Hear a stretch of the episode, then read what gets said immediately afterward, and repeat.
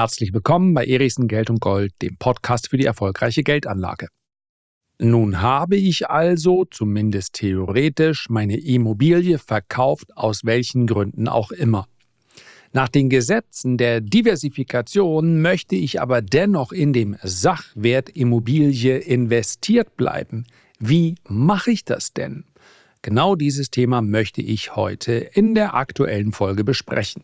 Legen wir los. So, zuerst einmal der wichtige Hinweis.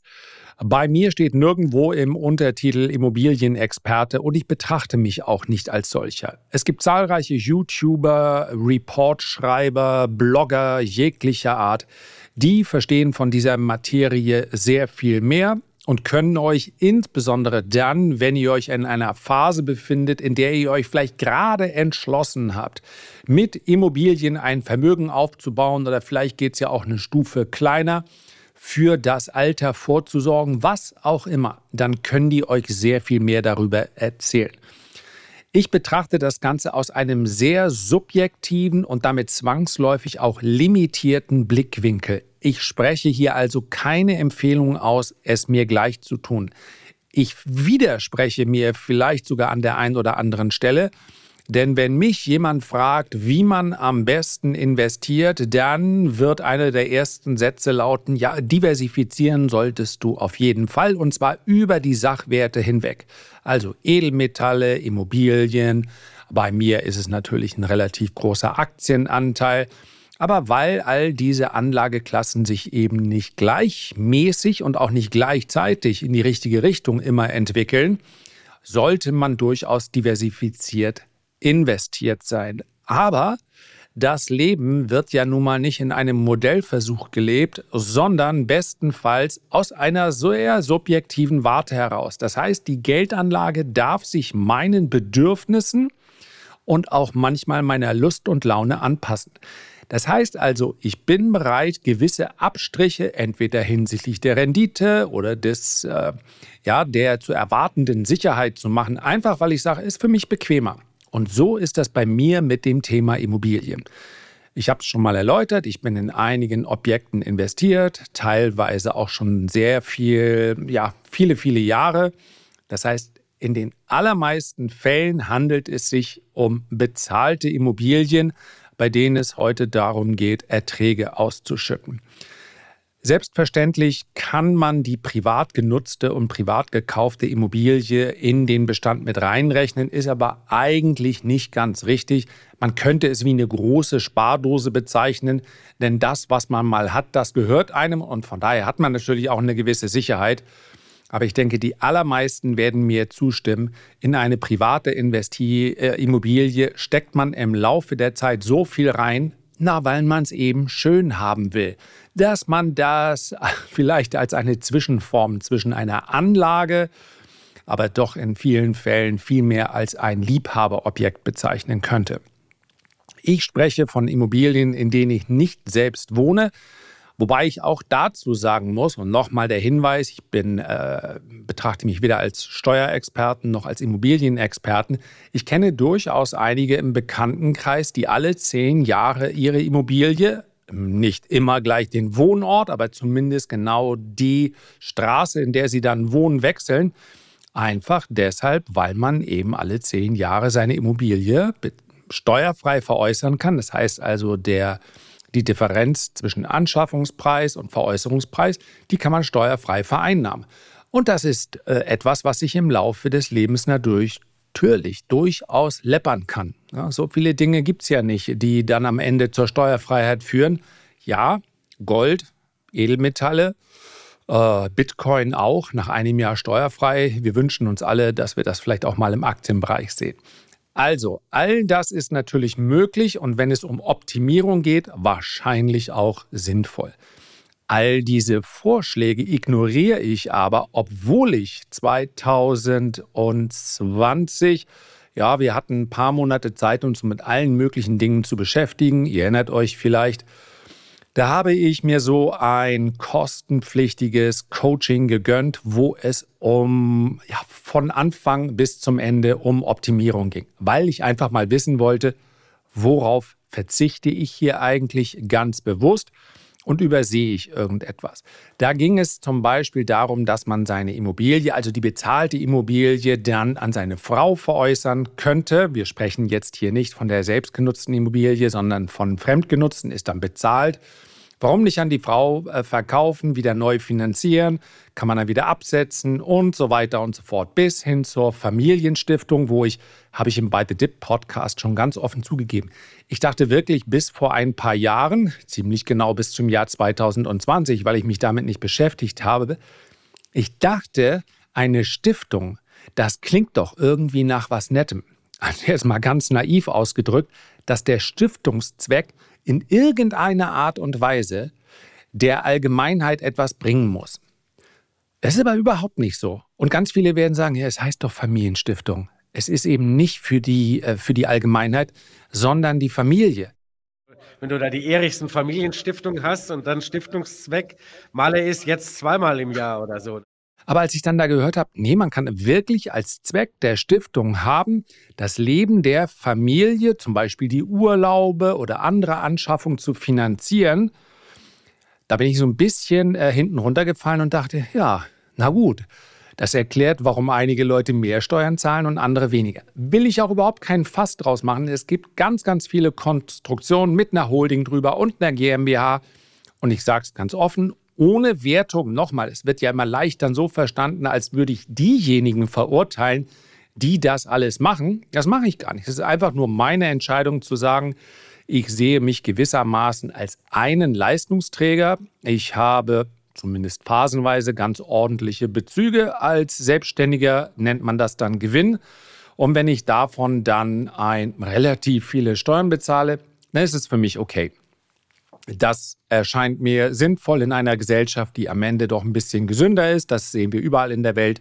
Wenn diejenigen, die sich leisten können, die mit unterstützen in Form von Sozialleistung und und und, die das nicht können.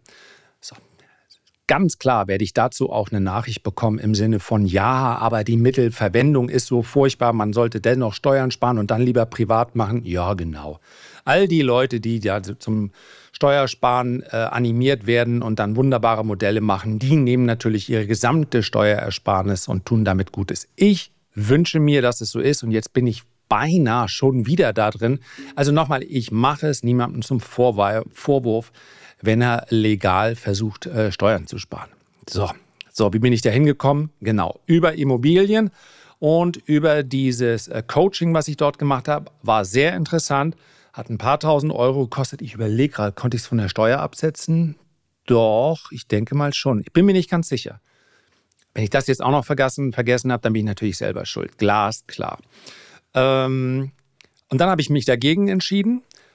Und das hat in mir so einen Prozess ausgelöst. Ich glaube, ich habe davon auch schon mal erzählt in vergangenen Folgen, dass ich gesagt habe, okay, wenn du schon wirklich die Dinge nicht am vernünftigsten machst, sondern so, wie es dir in den Kram passt, wie es für dich bequem ist, wie es sich gut anfühlt. Also wenn man so will, das Gegenteil von dem, was ich jedem mit auf den Weg gebe, der sich mit der Aktienanlage beschäftigt. Natürlich sollte man nicht die Aktien kaufen, die einem besonders gut in den Kram passen. Natürlich sollte man nicht nach dem Bauchgefühl gehen. Wenn ich dann mich schon für eine Anlage entscheide, dann sollte ich sie selbstverständlich auch richtig machen. Ja, ist hoffentlich klar geworden und ich hoffe, der Gedanke, den ich hier mitgeben möchte, ist auch klar. Und deswegen habe ich mich entschieden, voraussichtlich, ich werde es auch nicht verschleudern oder verschenken, vermutlich ein paar Immobilien, so riesengroß ist das Portfolio jetzt auch nicht. Ja, erinnert euch, Vollsteuerzahler und so weiter und so fort. Damit baut man keine, kein unglaublich großes Vermögen auf. Ähm, aber ich will mich überhaupt nicht beschweren. Und wenn ich dann diese Immobilie verkauft habe, mal schauen, ob mir das gelingt, insbesondere deshalb, weil mir der Aufwand damit zu groß ist, was mache ich dann mit dem Geld? Und ich glaube, an der Stelle ist auch klar, es geht mir hier nicht nur darum, um euch davon irgendjemandem zu erzählen, dass ich eine Immobilie verkaufen will. Also bitte äh, schickt mir keine Angebote pauschal, sondern es geht mir darum, dass ich glaube, dass einige in genau der Situation sind, dass sie sagen, ich habe hier vielleicht auch ein Klumpenrisiko. Ich habe eine Immobilie, die habe ich mehr oder weniger abbezahlt oder bin kurz davor. Aber weil die so viel Kapital gebunden hat, ist es mir nicht möglich gewesen zu diversifizieren. Ich habe also kein Aktienportfolio und und und. Ich möchte, bin jetzt aber in einer Lebensphase, wo ich das möchte. Es gibt ja ganz viele Stränge und Wege, die genau an diesen Punkt führen könnten.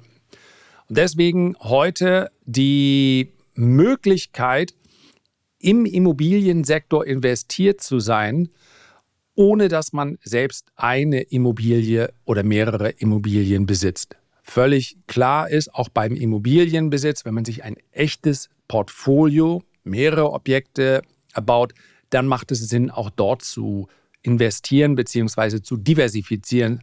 Vielleicht Wohnimmobilien, nicht Wohnimmobilien. Es gibt da einiges. Und natürlich kann ich immer noch dann, das bekommt ihr ja sicherlich hin und wieder auch mal bei euch in den Briefkasten oder in das E-Mail-Postfach, zum Beispiel Kapitalanlagen in Pflege- oder Sozialimmobilien. Nun muss ich zu sagen, ich bin da investiert aus familiären Gründen. Ja, eigentlich wäre ja mal mein Weg in die Richtung gegangen, weil mein Vater aus dem Bereich kommt, aber nicht im Sinne einer Beteiligungsgesellschaft. Das heißt also, es war nie eine Fondsgesellschaft, die hier diese Anteile übernommen hat und dann an seine, an seine Anleger gebracht hat. Aber durchaus ein äh, Objekt mit mehreren Eigentümern. Das ist etwas, was man machen kann.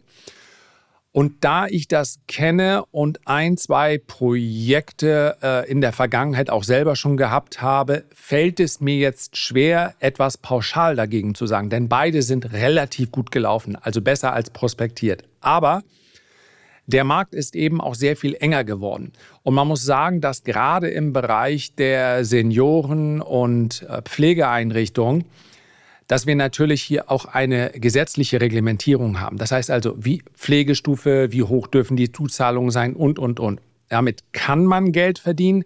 Nur, wer sich nicht damit auskennt, der sollte bei solchen Investments entweder jemanden zu Rate ziehen, der sich damit auskennt, bestenfalls jemand, der neutral ist, also derjenige, und das will ich jetzt, ist doch völlig logisch, derjenige, der das verkaufen will, der wird euch in den allermeisten Fällen, wenn es sich um einen seriösen Anlagevermittler handelt, natürlich nur die Dinge erzählen, die da auch wirklich passieren und euch auch mit den Risiken konfrontieren und, und, und. Wenn man aber vielleicht noch jemanden hat im Bekanntenkreis, oder Freundeskreis, der sich noch besser damit auskennt, dann immer mal in so einen Prospekt vielleicht reinschauen lassen. Und so ähnlich ist das selbstverständlich auch mit geschlossenen und mit offenen Immobilienfonds. Diese beiden waren durchaus eine ganze Zeit lang, also geschlossene und offene Immobilienfonds, sehr, sehr beliebt.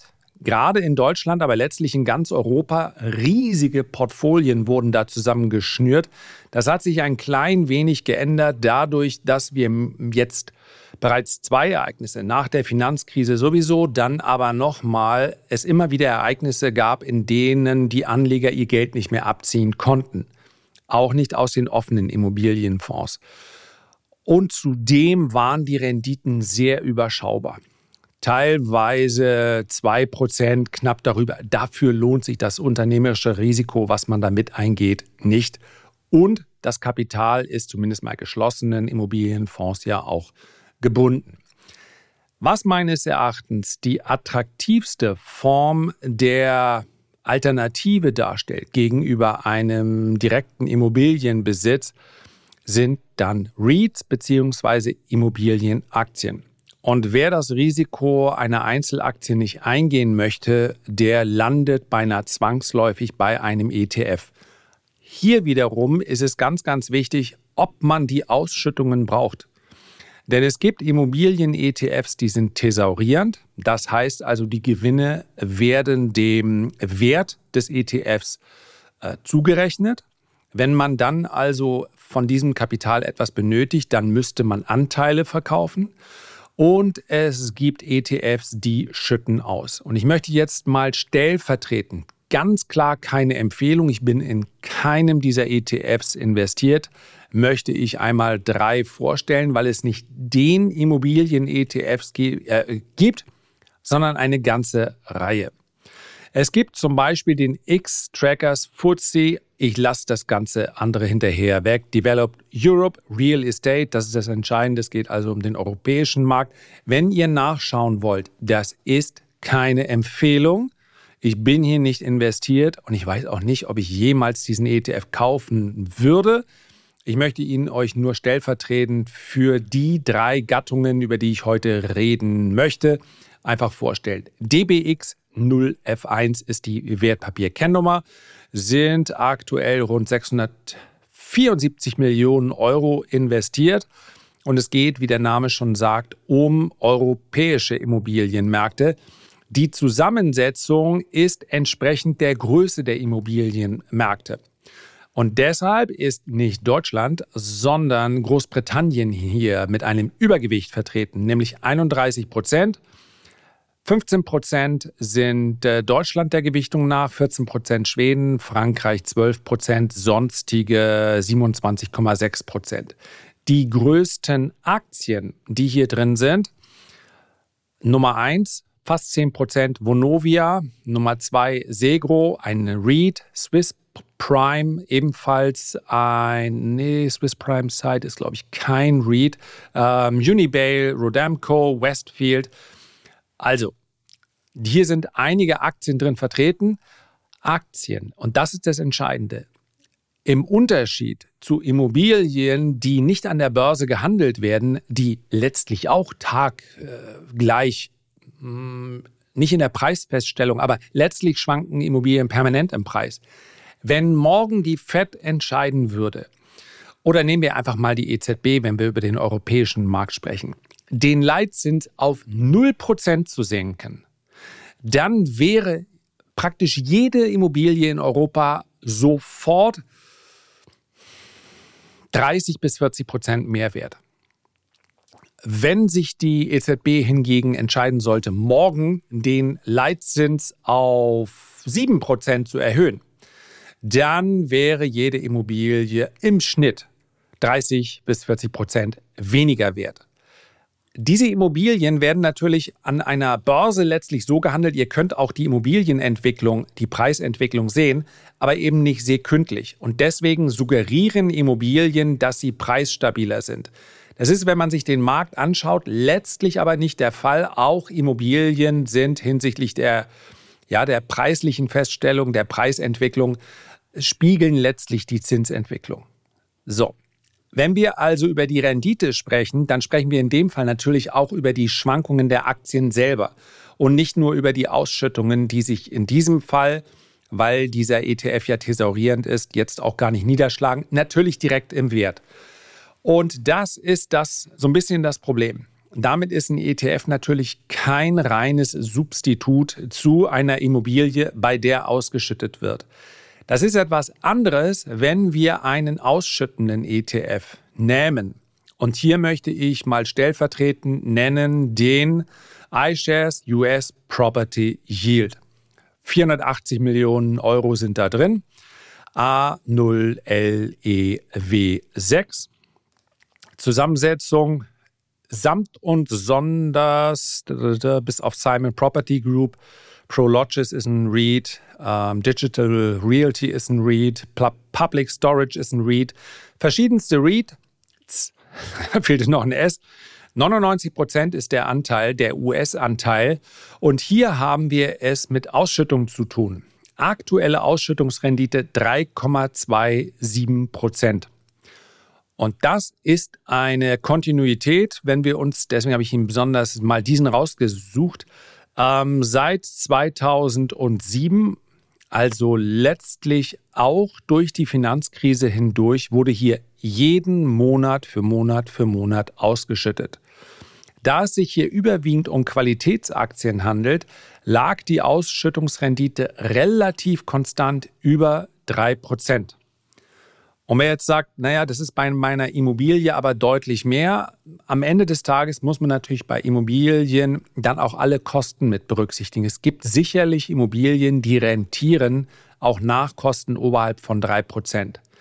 Dass hier aber letztlich eine, ein ähnlicher Wert bei rauskommt, das ist nicht so ungewöhnlich, denn wir sprechen letztlich über den Immobilienmarkt.